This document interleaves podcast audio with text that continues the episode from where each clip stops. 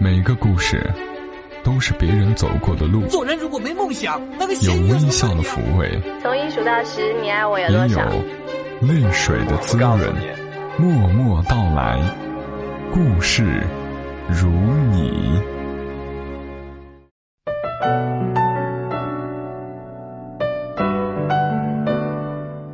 默默到来，故事如你，我是小莫，这里是由喜马拉雅独家播出的《默默到来》。二零一五年最后一个月，喜马拉雅举行了一个二零一五年你最喜爱的主播评选活动，特别特别感谢那些给我投票的听友们。关于投票这件事儿，小莫虽然心里会觉得名次靠前一点儿更高兴，但生来就怕麻烦别人。所以也没有大范围的吆喝着要大家帮忙投票。要感谢那些孜孜不倦、一早起来或者晚上睡觉前就给我投票的朋友们，这太不容易了，因为我自己都会忘记。结果总算排名在了第三十八名，这意味着我可以请大家吃必胜客了。在本期节目下方留言，说说关于必胜客的话题。比如你第一次去吃必胜客是和谁在一起呢？在哪儿吃的呢？也许还会回忆起某段故事呢。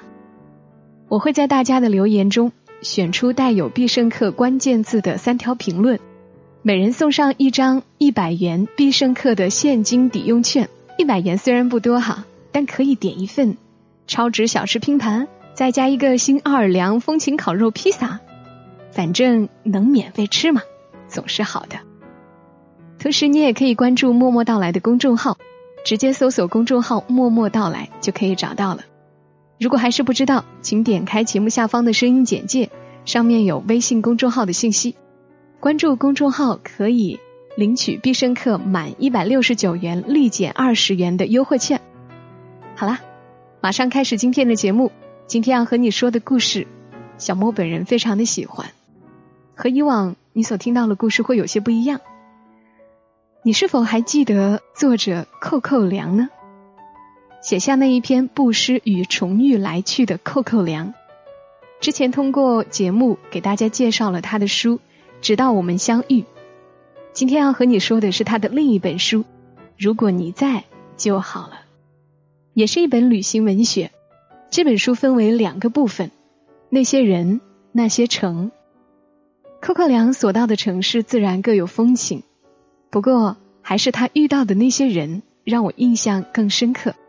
今天就和你来分享，如果你在就好了。这本书当中的一个人，一个帅气的老头，也就是这期节目封面图片上的那个帅老头。故事的名字叫《他笑容灿烂，他老泪纵横》。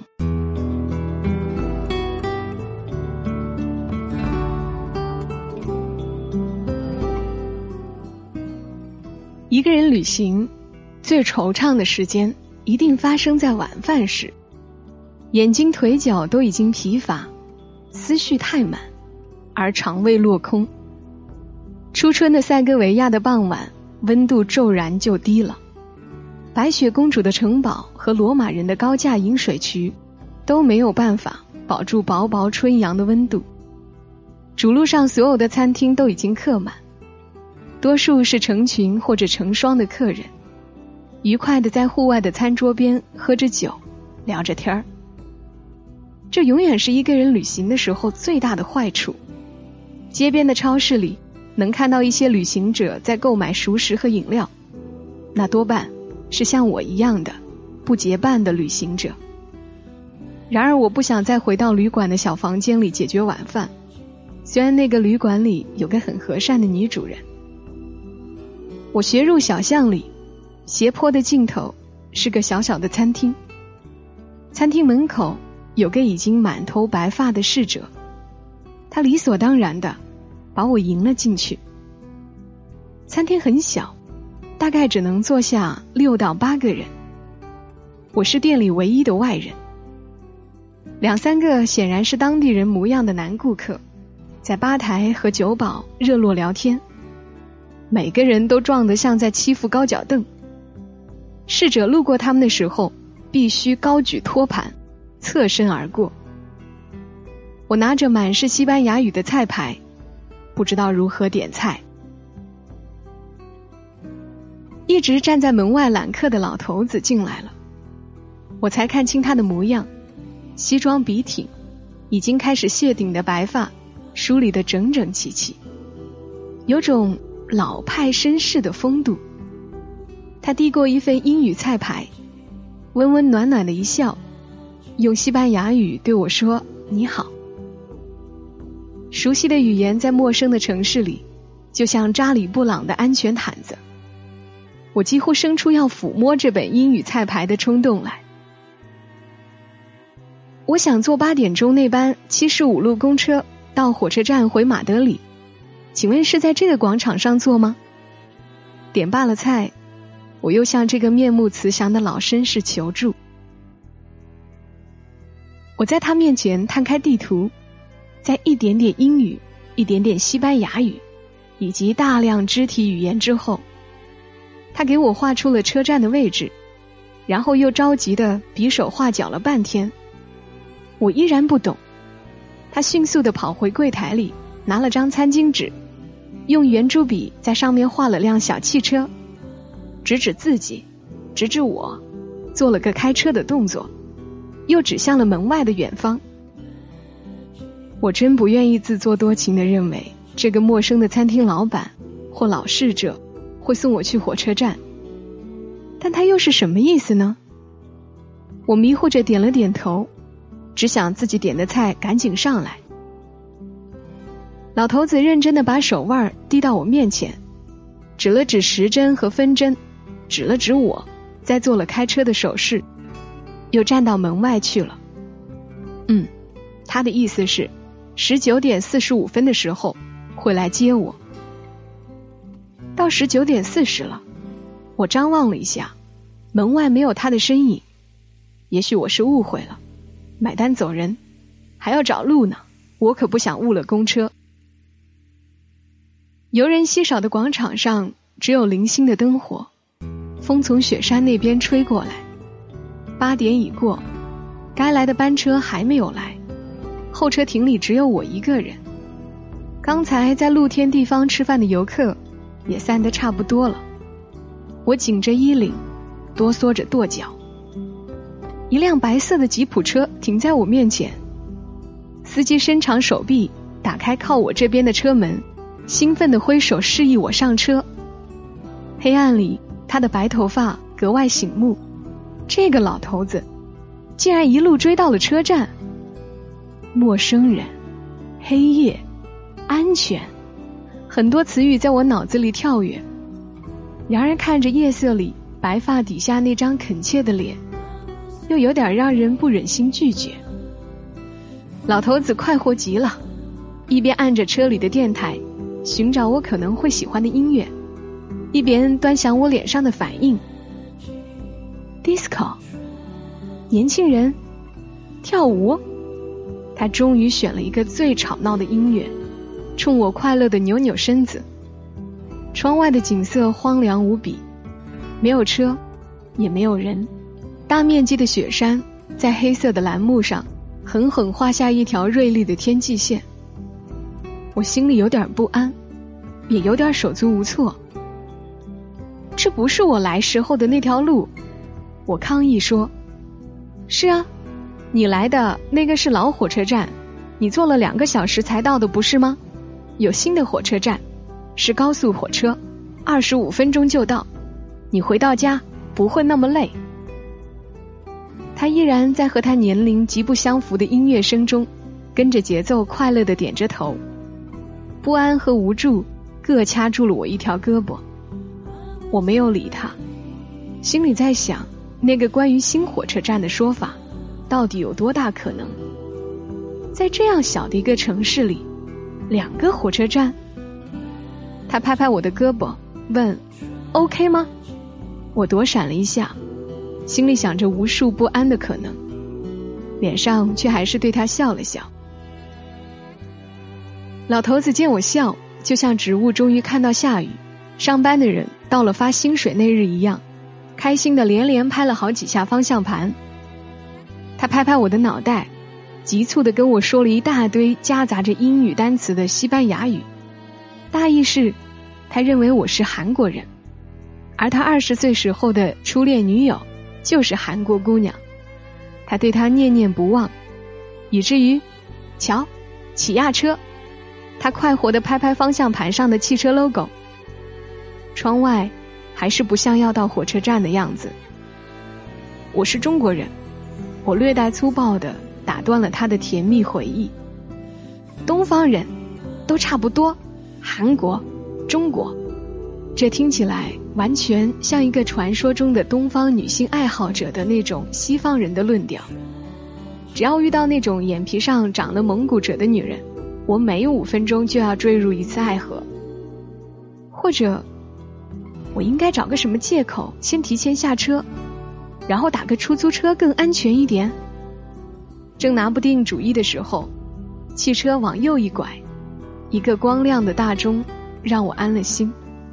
火车站到了，他开门把我放下，又叽里咕噜说了一堆让人不明白的话。我把一路飞在车窗外的魂魄收了半个回来，客气的谢了他两句，转身就跑进了火车站。果然是个崭新的火车站，在这件事情上。他没有骗我。火车站很大，我四处盲目的跑动着，寻找不到售票的窗口，正跑的一头烟，胳膊又让人抓住。那一刻，真觉得自己是手机游戏《神庙逃亡》里面被鬼抓住的那个可怜虫，无论怎么跑，最终还是被黑色的魔鬼抓住。一回头，气喘吁吁的老头抓住我。往我手里塞了一张火车票，然后拉上我就跑。他一路把我拉到检票口，检票口已经快要关闭了。他一边向检票的工作人员快速的解释着什么，一边像塞什么似的把我塞到检票人的手里，嘴上不停的用英语说：“快快！”我踉跄了几步，站稳了，回头看到他在检票口外。远远的冲我挥着手，快乐的像完成了任务。他的白头发在奔跑中被风吹得乱七八糟，脖子上的围巾也散乱开来。与刚认识的时候相比，在一堆凌乱的衣物中，好像又老了几岁。钱，给你钱！我掏出火车票钱，跑出去要还给他，他又使劲儿把我连人带钱。塞进了检票口，这回他连自己都塞进来了。他回头跟检票员急促的解释了几句，紧紧的握着我的手晃了几下，有点哽咽着，说不出话来。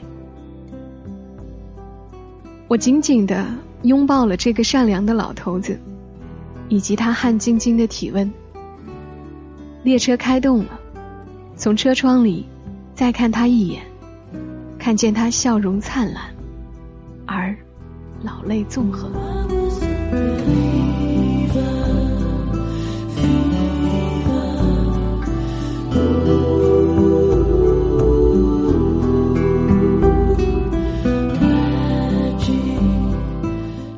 好了，这样一个故事讲完了，我也说不太清楚为什么我就被这个故事打动了。要不，听节目的你来告诉我吧。欢迎你在节目下方留下评论。好了，故事说完了，其中的回味留给你。我们下期声音再会，小莫在长沙跟你说晚安。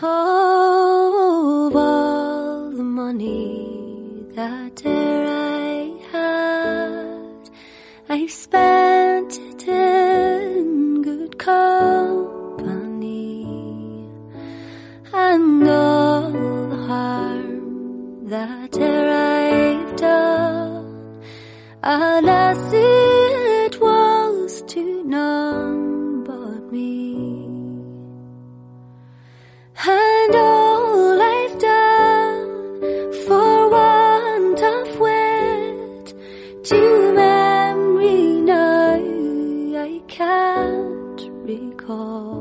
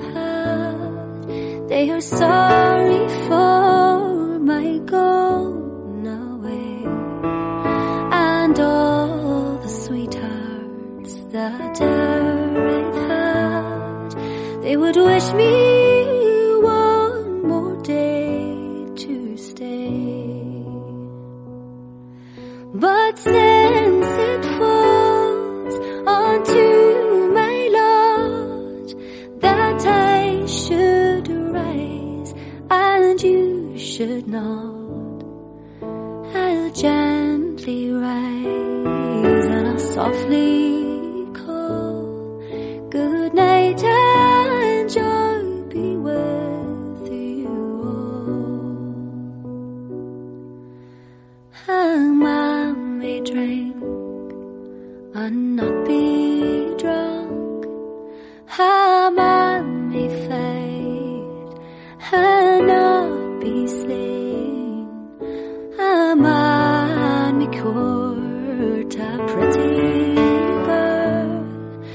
perhaps